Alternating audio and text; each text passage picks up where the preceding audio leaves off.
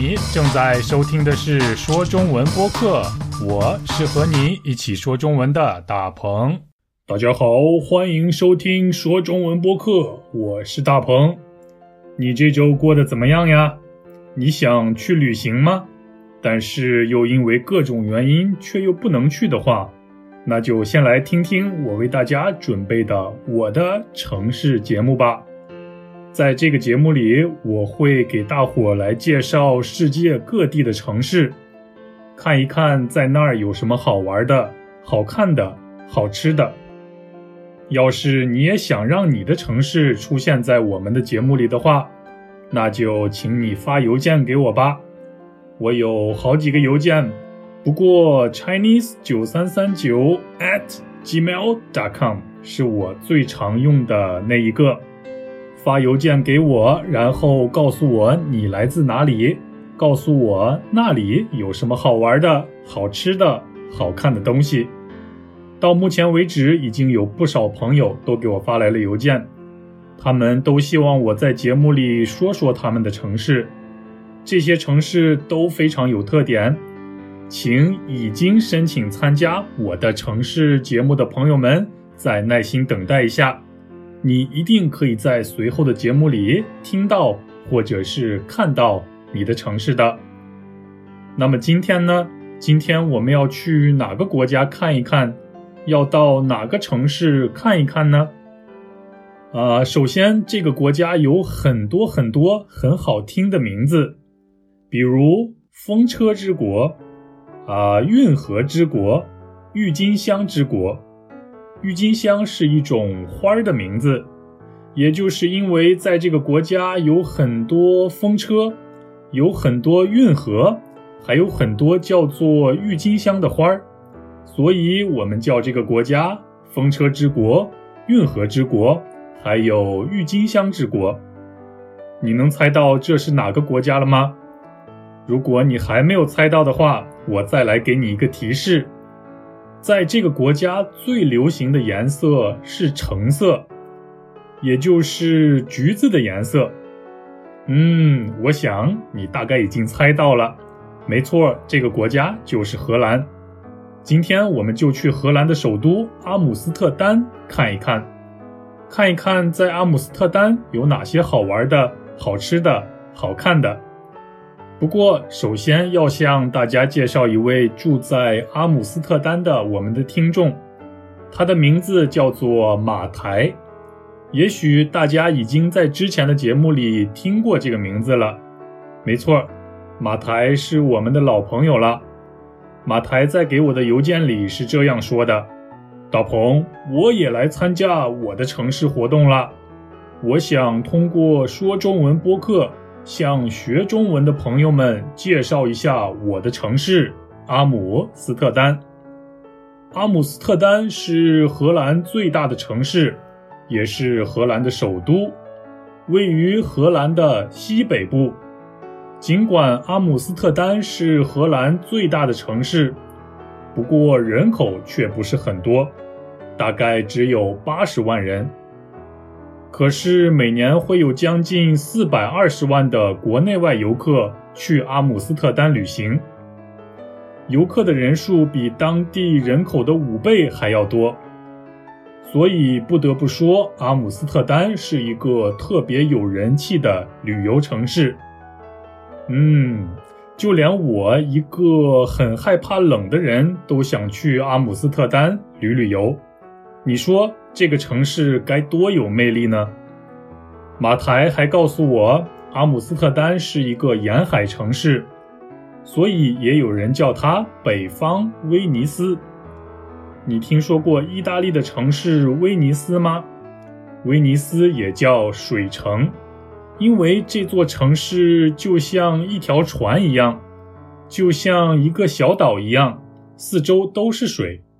阿姆斯特丹也一样。也是一座周围都是水的城市，也是一座水城。威尼斯在南方，所以叫做南方水城；阿姆斯特丹在北方，所以叫做北方水城。正因为阿姆斯特丹是一座水城，所以这里的气候很不错。冬天不是特别冷，夏天也不是特别热。我们可以把这样的天气叫做冬暖夏凉。这里的冬天差不多零下五度左右，夏天的温度大概在二十五度左右，可能最热的时候也就三十度。你喜欢这样凉爽的天气吗？我猜有很多朋友都非常喜欢这样冬暖夏凉的气候。不过我还是更适合超过三十五度的夏天。像泰国一样的天气，哈哈。不过阿姆斯特丹还是一个我非常向往的城市，是一个我非常想去的城市。啊，我很想在那儿生活一些日子，体验一下那儿的生活，大概半年或者一年左右。因为马台告诉我在那儿有很多举世闻名的旅游胜地和各种人气美食，还有小吃。真是太棒了！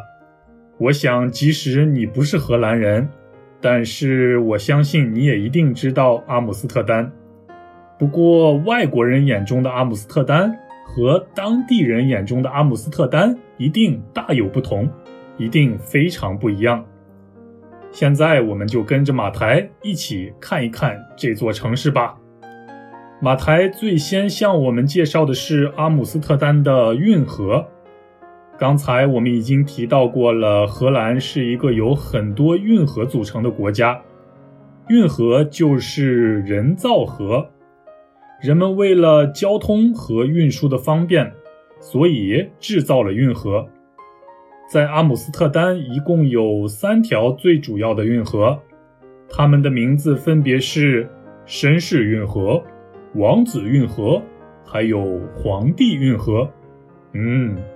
绅士、王子还有皇帝，你最羡慕谁？呃，这三条运河加在一起的话，长度超过了一百多公里。还有这三条运河把大约九十座小岛都连在了一起。然而，这三条运河又被大约一千五百座桥梁连接在了一起。现在我终于知道了为什么大家叫这座城市“北方水城”了，你说是不是呢？这三条运河对荷兰有着非常重要的意义，也是阿姆斯特丹的标志。马台还告诉我们，如果天气好的话，还可以坐上小船游览一下这个城市，简直是美得不得了。你坐在小船上。很容易就可以看到周围非常古老的建筑、广场，还有宫殿。马台强烈推荐大家去阿姆斯特丹的时候坐坐运河上的小船，去看一看这座北方水城。不论你喜不喜欢画画，你一定听说过世界上名气最大的画家梵高。梵高就出生在荷兰，是世界上最有名的画家之一。在阿姆斯特丹有一个博物馆，它的名字就叫做梵高博物馆。